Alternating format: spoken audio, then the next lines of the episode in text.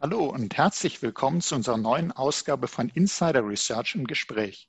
Mein Name ist Oliver Schoncheck, ich bin News Analyst bei Insider Research. In unserem heutigen Podcast geht es um Industriespionage mit der Golden Spy Malware und um die Frage, wie Threat Hunting und Pentesting gegen solche Bedrohungen helfen kann. Industriespionage hat leider goldene Zeiten. Kriminelle Attacken auf Unternehmen verursachen in Deutschland Rekordschäden so der Digitalverband Bitkom. Durch Sabotage, Datendiebstahl oder Spionage entsteht der deutschen Wirtschaft jährlich ein Gesamtschaden von mehr als 100 Milliarden Euro. Der Schaden ist damit fast doppelt so hoch wie noch vor zwei Jahren. Drei Viertel der Unternehmen waren in den vergangenen beiden Jahren von solchen Angriffen betroffen. Weitere 13 Prozent vermuten dies. Doch wie sieht Industriespionage konkret aus und was kann man dagegen tun? Das lässt sich am Beispiel von Golden Spy sehr schön sehen. Sprechen wir heute dazu mit Fred Tavas, Country Manager Dach und CEE e bei Trustwave. Hallo, Herr Tavas. Ja, Herr Schoncheck, vielen Dank für die Einladung und vielen Dank für die freundliche Begrüßung. Ja, sehr gerne. Äh, und meine erste Frage möchte ich auch nochmal mit einer kleinen äh, Meldung sozusagen der Tagesschau äh, einleiten. Und zwar, die Tagesschau berichtete ja Ende August über eine Warnung vor Golden Spy aus China. Und der Cyberabwehr des Bundesamtes für Verfassungsschutz sowie dem Bundeskriminalamt lagen demnach Erkenntnisse vor, dass deutsche Unternehmen mit Sitz in China möglicherweise mittels der Schadsoftware Golden Spy ausgespäht werden. Und das klingt nach einem prominenten Fall für Industriespionage. Vielleicht können Sie uns sagen, was genau ist denn Golden Spy? Und was macht diesen Fall vielleicht auch besonders, wobei jeder Fall von Industriespionage wirklich etwas Besonderes ist? Ja, vielen Dank dafür, Herr Schoncheck. Ja, Golden Spy ist in der Tat was ganz Besonderes.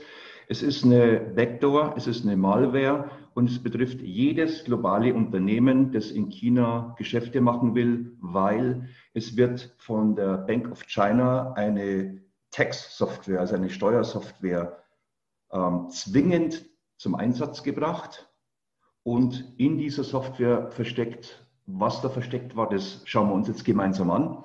Wir waren mit einem Mandat versehen von einer sehr, sehr großen Defense Company in Europa.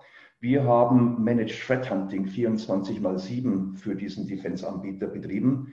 Was wir darunter verstehen und was es anders macht als klassisches Schwachstellenmanagement, schauen wir uns auch in ein paar Minuten an. Auf alle Fälle, wir waren betraut mit Managed Threat Hunting 24 x 7. Dieser Defense-Kunde von uns geht nach China, berichtet uns, dass er jetzt eine spezielle Text-Software mit dem Namen Golden Text runterladen und einsetzen wird. Unser Security Operations Team hat den Namen Spider Labs, das global agiert. Das sind einige hundert White Hacker, Pentester, Security-Spezialisten in diesem Spider-Lab-Team. Hat in diesen Installationsvorgang reingeschaut, hat nichts Besonderes entdeckt. Der Kunde hat gesagt, okay, ihr könnt jetzt hier abbrechen, alles safe. Wir haben weiter reingeschaut. Und jetzt kommt das Besondere. Nach zwei Stunden hat sich diese Backdoor runtergeladen mit kompletten Adminrechten, mit den Freiheiten für sogenannte Lateral Moves, also quer in der Infrastruktur und sämtliche Türen wären offen gewesen für Industriespionage. Mhm. Nochmal, es ist ein Defense Contractor, also einer der größten Defense-Anbieter in Europa, die mit Ministerien unterwegs sind, die Banken haben, also die haben sensitivste Daten global und die Daten wären bedroht gewesen. Wir haben jetzt reingeschaut, haben das gesehen. Das weiterhin Besondere war, die Datenpakete haben sich so langsam runtergeladen im Hintergrund, die hatten den Weltmarktführer im Bereich Endpoint Protection installiert. Die Plattform hat keinen Alarm geschlagen. Es war der Faktor Mensch, tatsächlich ein Teammember bei uns vom Spider Lab, der diese Backdoor entdeckt hat. Das Gemeine ist, die Backdoor installiert sich doppelt. Also wenn ich eine finde und die zweite übersehen habe, ist die Backdoor immer noch offen. Wenn ich die Golden Tech Software deinstalliere, lädt sich die Backdoor sofort wieder nach. Wir haben für den Kunden aufgrund eines Playbooks diesen Angriff sofort gestoppt und haben auch in sehr, sehr schneller Zeit einen speziellen Uninstaller geschrieben, um den Kunden weiterhin zu schützen. Daraufhin, weil die Software ja Golden Text heißt, haben wir als Trustwave dann die Malware Golden Spy genannt. Also das ist dieser Vorfall. Wie gesagt, alle Kunden, die in China in Festland China Geschäfte machen, müssen zwingend diese Golden Tech Software installieren. Also das war mhm. der Vorfall und über, über unser Managed Hunting haben wir es gefunden. Okay, also äh, da haben Sie uns jetzt wirklich viele Informationen schon geliefert. Da würde ich gerne nochmal punktuell drauf eingehen. Erstmal den Namen, aber hat man ja manchmal gerne in der Security, dass man wirklich äh, einen zugkräftigen, aufmerksamkeitsstarken Namen äh, wählt. Und das haben Sie mit Golden Spy gemacht. Gut, Golden Text war schon mal so eine Brücke, aber äh, Golden Spy erinnert uns äh, alle an bestimmte Dinge, die mit 007 zu tun haben. Auch. Genau. Und, und es geht ja genau um Spionage. Und äh, diesen Fall, wenn ich das so Ihre Beschreibung höre, ist ja zum einen äh, wirklich bemerkenswert. Es ist also nicht, dass da zusätzlich ein Angriff stattgefunden hat und man hat dann versucht, äh, erstmal eine Backdoor zu installieren und dann wurde was nachgeladen, sondern äh, man hat die Unternehmen, die deutschen Unternehmen mit Sitz in China und in dem Fall äh, ihr, ihr äh, Mandant eben im Defense-Bereich müssen das installieren, sind eben verpflichtet, äh, für, mit zusammen eben äh, mit den Bankgeschäften, mit äh, steuerlichen Vorgaben, diese Tax-Software, die, um Steuererklärungen zu machen, stelle ich mir mal so vor, ähm, entsprechend zu installieren. Und darin befindet sich das. Ähm, nein, das wäre jetzt nicht ganz korrekt. Damit würden wir ja sagen, dass ein bestimmtes Land gezielt Industriespionage betreibt, mhm. sondern es hat wohl eine Schwachstelle in dieser Software gegeben, das den Angreifer es ermöglicht hat, zwei Stunden später die Malware mit hochzuladen. Die Malware kam definitiv nicht im Paket mit Golden Text. Okay. Aber äh, man, man, das äh, öffnet sozusagen auch nochmal den Punkt nachher, äh, wie kann man das äh, verhindern? Also sprich nicht nur auf die Schadsoftware gucken, sondern eben auch darauf, äh, diesen Weg der Weg war dann, wie Sie es uns ja gerade schildern, das ist eine Schwachstelle. Das in dem Sinne war eigentlich, könnte man sagen, äh, hat man nicht in dieser offiziellen Software, hat man das nicht mitgeliefert, aber man hat eine Software mit einer Schwachstelle geliefert, die Angreifern eben bekannt war und die die ausgenutzt haben. Korrekt. Mhm.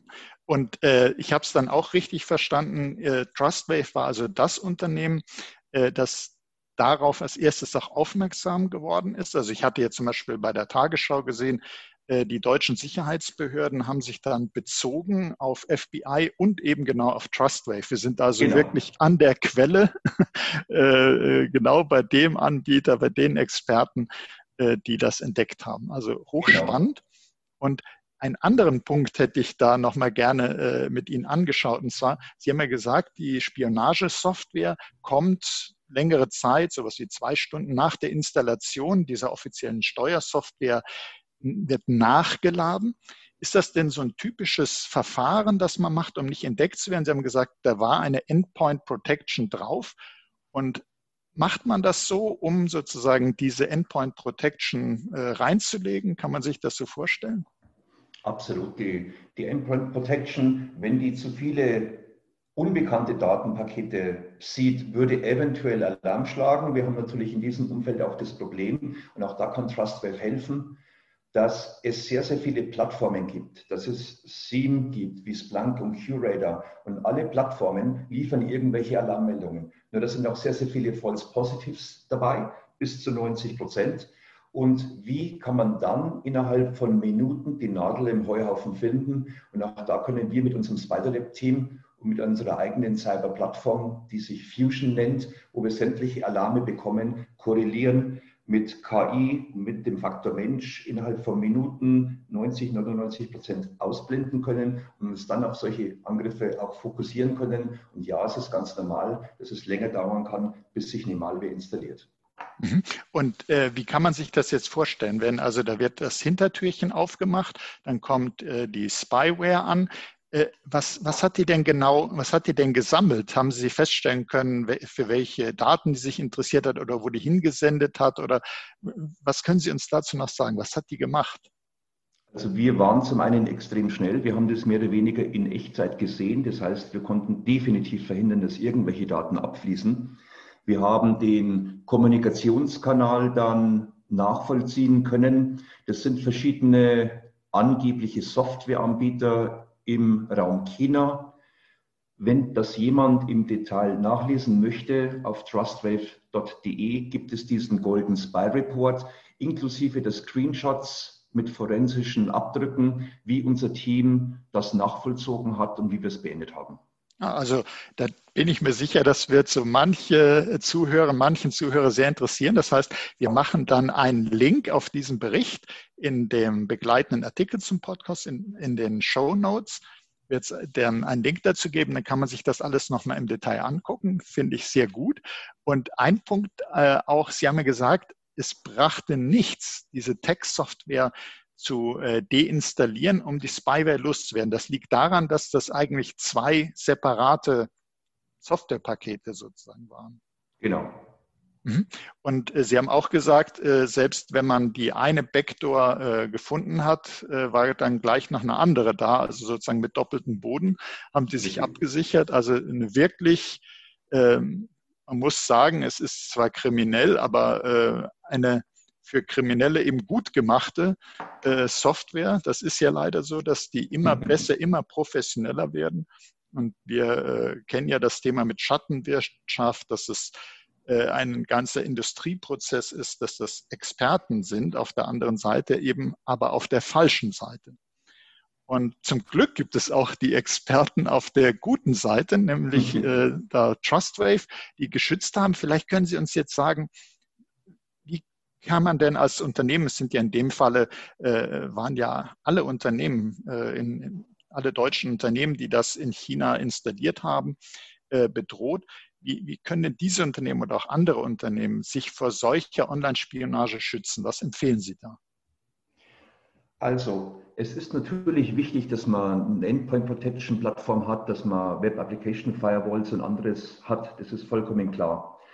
Was wir aber als globaler Marktführer im Bereich Managed Threat Hunting, Detection Response und auch Security Service Provider sehen, ist, dass selbst wenn ich 10 oder 20 Tools und Security-Plattformen im Einsatz habe, habe ich vielleicht ein Schutzlevel von 70, 80 Prozent. Ich komme aber niemals auch nur in die Nähe von 90, 100 Prozent.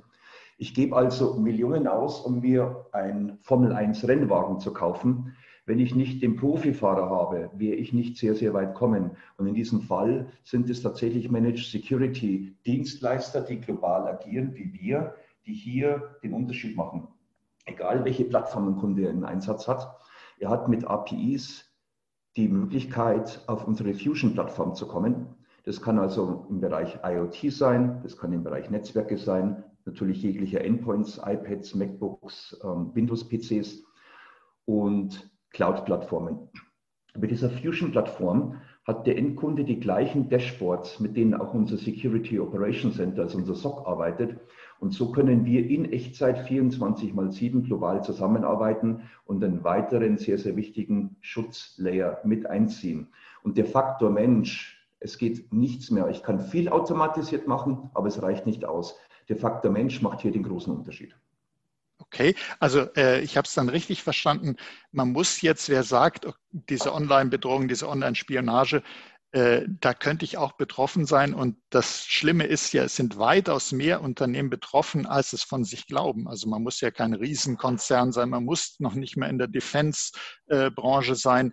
Äh, man kann sich selber noch so unwichtig fühlen und ist doch ein mögliches Ziel, äh, weil man mindestens mal als Sprungbrett geeignet ist. Wenn, falls selbst die eigenen Daten nicht interessant genug sein sollten, kann man zumindest, wenn man Lieferant von jemand anderem ist, wenn man irgendwie in Verbindung mit jemand anderem steht, kann man sozusagen da angegriffen werden.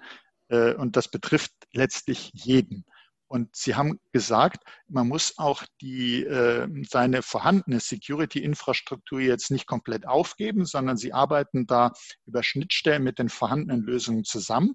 Äh, ihr Managed Threat Hunting ist also ein ganz wichtiges Add-on, das sozusagen das die, äh, ja, wie soll ich sagen, die Begrenzungen der bereits eingesetzten Security-Lösungen eben so erweitert, dass man auch solche äh, komplexen äh, Bedrohungen wie eben Golden Spy aufdecken kann. Zu 100 Prozent korrekt. Vielen Dank für die Zusammenfassung. Das ist tatsächlich so. Und Golden Spy ist ja jetzt kein geografisch begrenztes Phänomen. Wir haben ja Industriespionage weltweit. Wir haben ja sehr, sehr viele große Industrienationen, die alle in irgendeiner Art und Weise im Bereich Industriespionage zum eigenen Vorteil unterwegs sind. Also es ist kein lokal abgegrenztes Phänomen.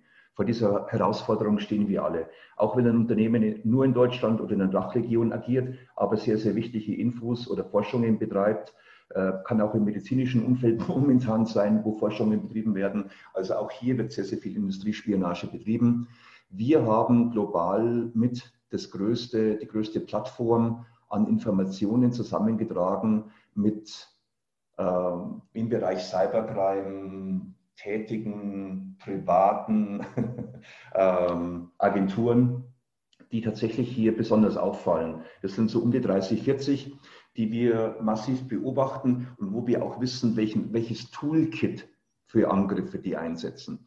Und so ähnlich war es dann letztendlich auch in China. Wir haben, wenn wir Managed Threat Hunting betreiben, gehen wir von Anfang an von einer bestimmten These aus. Und die These in dem Fall war eben, jemand geht nach China, irgendjemand könnte einen Angriff starten in Richtung Spionage.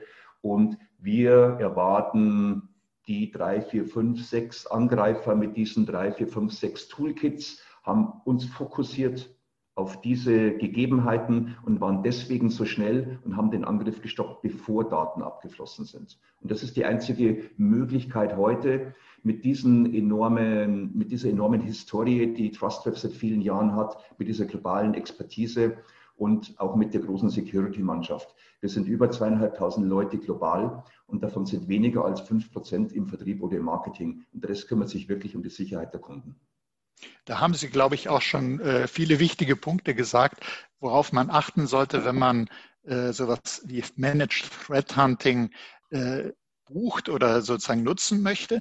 Da gibt es Unterschiede in, also erstmal äh, wäre es vielleicht nochmal gut, wenn wir, äh, viele der Zuhörer und Zuhörer werden das natürlich wissen, aber zur Sicherheit, wenn einer sagt Managed Threat Hunting, hm, hm, hm, ich kenne zwar Managed Security Services, aber was genau ist das? Vielleicht könnten Sie uns nochmal kurz sagen, Managed Threat Hunting, was stellt man sich darunter vor? Da kann man sich vorstellen.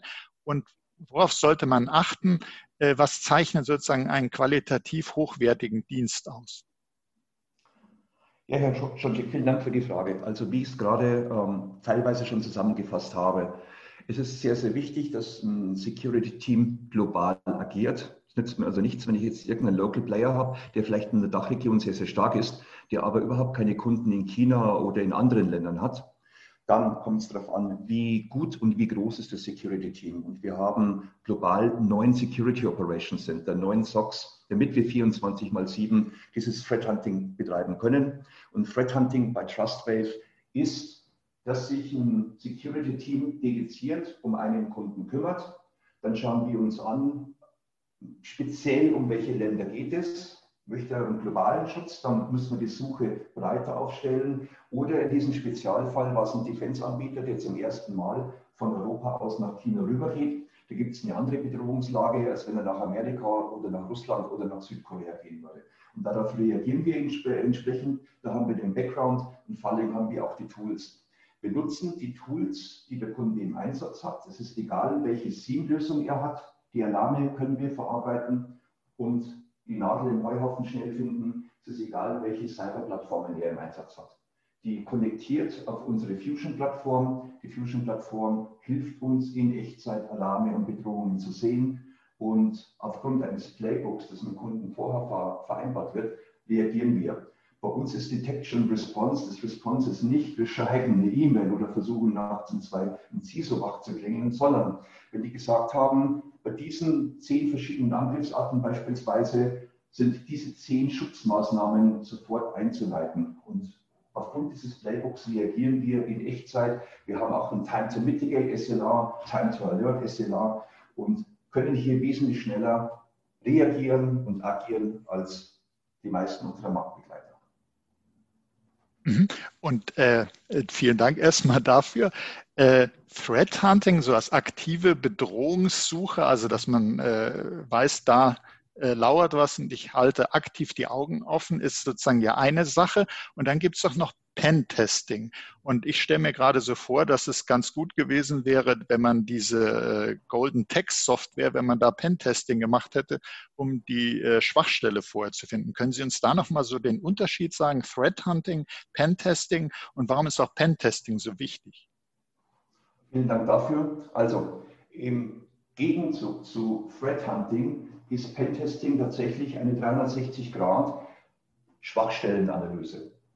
Das kann bedeuten, dass wir schauen, ob wir eine Infrastruktur einbringen können und wenn wir in der Infrastruktur drin sind, ob wir Admin-Zugriffsrechte bekommen, auf Datenbanken zugreifen könnten oder ähnliches. Pentesting kann aber auch sein, dass wir mit E-Mails, mit sehr gezielten E-Mails also Social Engineering oder ähnliches, mit E-Mails in ein Unternehmen reingehen und da schauen, wie reagieren denn die Mitarbeiter. Ja, und es geht in Richtung Cyber Awareness, wo wir auch spezielle Trainings und Consulting anbieten.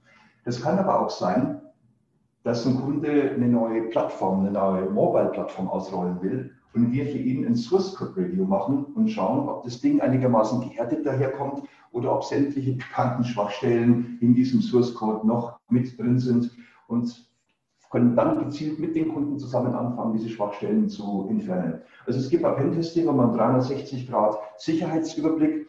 Welche Schwachstellen könnte ich haben? Welche Cloud-Plattformen nutze ich beispielsweise? Welche Schwachstellen von bestimmten Cloud-Plattformen sind denn bekannt? All das kann man dann im gesammelten Paket an Wissen an den Kunden zurückgeben und er hat dann die Möglichkeit, in Echtzeit auf, auf offene Scheunentore zu reagieren. Das ist die Abgrenzung zwischen Pentesting und Threat Hunting.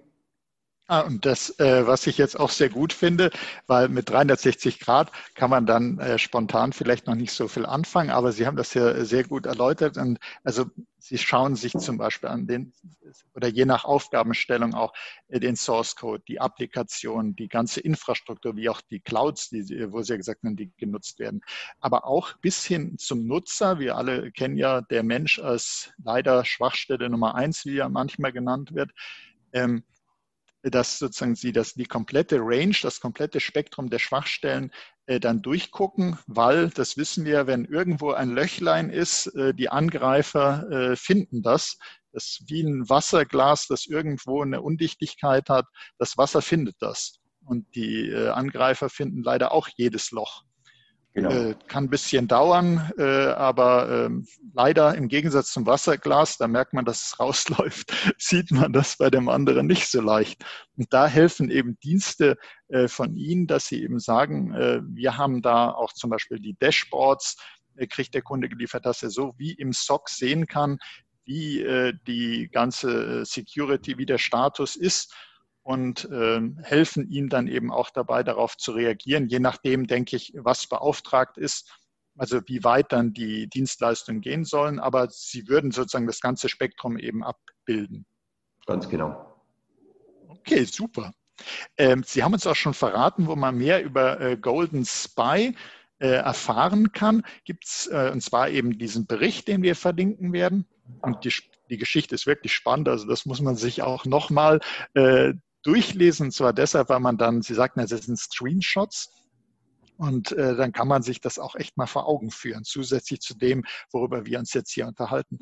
Gibt es auch noch Informationen bei Ihnen, die wir vielleicht verlinken können über Threat Hunting und über Pentesting, wer da sich noch mal weiter reinfuchsen will? Ja, definitiv. Es gibt ein sehr, sehr gutes White Paper von uns, das relativ technisch über Threat Hunting und die Besonderheiten berichtet. Und es gibt auch einen Zweiseiter zum Thema Pentesting. Ein Pentest bei uns ist nicht komplett automatisiert wie bei unseren Marktbegleitern, weil wenn man automatisierte Pentests benutzt, ist es zwar wesentlich günstiger vom Preis her, aber man findet sehr, sehr viele Schwachstellen nicht bei uns ist es, natürlich nutzen wir Tools, aber bei uns ist auch jeder Faktor Mensch. Wir finden zum Beispiel einen Tor-Browser, der genutzt wird, um im Dark Web Geschäfte zu machen, auf dem Firmenrechner, illegale Videostreams oder andere Dinge. Das muss nicht immer per se eine Schwachstelle innerhalb der Security sein. Also auch solche Dinge finden wir, wenn wir Pentesting machen. Okay, und das denke ich ist ein ganz wichtiger Punkt. Ich habe gerade gesagt, der Mensch als Schwachstelle Nummer eins. Und Sie sprachen aber auch von dem Menschenfaktor Mensch eben genau andersherum. Das heißt, es kommt eben darauf an, welche Expertise da ist, äh, welche globale Erfahrung da ist, äh, letztlich natürlich auch, wie viele Leute man hat, zum Beispiel im SOC, wie viele SOCs man da hat, wie die nach Follow-the-Sun-Prinzip äh, global verteilt sind. Also es sind viele Faktoren, die darüber entscheiden, wie gut die Sicherheit äh, letztlich ist, die man erreichen kann und wo ein Dienstleister eben unterstützen kann. Und das ist eben auch schön, dass Sie sagen, der Faktor Mensch, oft wird ja der Mensch als Schwachstelle bezeichnet, so eben auch von mir. Aber es ist eben auch ganz wichtig, bei der ganzen künstlichen Intelligenz, bei allen Tools, bei aller Automatisierung kommt es immer noch darauf an, welche Security-Analysten man eben da hat. Und das ist auch tröstlich, denke ich, für uns alle, alle, die mit Security zu tun haben, äh, da wird es nicht dazu kommen, es, also, es gibt ganz wenige, die glauben, dass es dazu kommt, dass da sich der Mensch wirklich ersetzen lassen würde, sondern es kommt da auf jeden Fall auf den Menschen an. Leider auf beiden Seiten, also auch bei den Angreifern sind natürlich, wie wir wissen, äh, äh, welche, die sich auf die falsche Seite geschlagen haben, die auch sehr erfahren sind. Äh, aber wichtig ist, dass auf der anderen Seite die noch erfahrenen Rennen und die noch besseren Experten sind, die ja, auf der guten Seite der Macht stehen, wenn man so möchte. Genau, Herr, Herr Schonczyk, sehr gut zusammengefasst. Abschließend möchte ich noch jedem, der sich für das Thema Managed Security Services interessiert, der sich für Threat Hunting speziell auch interessiert oder Endpoint äh, Protection, Detection oder Service, es gibt die führenden Analysten im Security-Umfeld. Das kann eine IDC sein, das kann eine Forrester Wave sein, das kann der Gartner Magic Quadrant für Managed Security Service Provider sein. Ich lege es jedem dringend ans Herz, sich diese Analystenreports anzuschauen. Die geben sehr, sehr gut eine Marktbeobachtung wieder. Und ich würde dann tatsächlich, speziell wenn es auch in Richtung RFP-Ausschreibungen geht, wirklich gezielt die Marktführer, die globalen Marktführer einladen. Die Local Player haben nicht diese Sichtweise auf die globalen Bedrohungen. Wenn wir beispielsweise, Golden 2, ein Kunde geht nach China, wir finden eine Backdoor, eine Malware wir schreiben sehr, sehr schnell Signaturen und stellen diese Signaturen dann nicht nur unser, unseren globalen Kunden allen in der Plattform zur Verfügung, sondern es gibt auch ein Portal, das nennt sich Security Colony, mit C natürlich, Englisch Colony, Security Colony. Da kann man sich kostenlos anmelden. Da bekommt man schon einen sehr, sehr guten Einblick über neue Schwachstellen, über neue Signaturen. Und es ist auch ein Service, den man buchen kann und wir sehen, dass sehr, sehr viele große Security Operations Center, SOCs, von unseren globalen Kunden, die haben alle dieses Abo von Security Colony und sind ständig auf dem neuesten Stand mit den neuesten Bedrohungen. Okay, super. Herzlichen Dank für, diesen, für diese wertvollen Tipps. Äh, da wissen unsere Zuhörerinnen und Zuhörer auch gleich, was sie jetzt nach dem Anhören des Podcasts machen können. Finde ich immer äh, gut, wenn man dann äh, weiß, wie kann ich ihn jetzt loslegen? Was kann ich mir angucken? Was ja. sollte ich tun? Den Link schicke ich Ihnen auch rüber für Security Colony. Da kann man sich, wie gesagt, kostenlos anmelden und bekommt sehr, sehr viele Schwachstelleninformationen von unseren globalen SOCs. Super. Das heißt, das packen wir auch in die Show Notes und dann kann man da sich gleich äh, anmelden und sich das anschauen. Das sind wertvolle Tipps, wie es dann weitergeht. Und eine echt spannende Geschichte rund um Golden Spy. Haben Sie herzlichen Dank für diesen spannenden Einblick, Herr Tavas. Und herzlichen Dank für Ihr Interesse, liebe Hörerinnen und Hörer. Seien Sie auch das nächste Mal dabei, wenn es heißt Insider Research im Gespräch das war Oliver Schoncheck von Insider Research im Gespräch mit Fred Tabas von Trustwave. Herzlichen Dank, Herr Tabas. Danke Ihnen, Herr Schoncheck.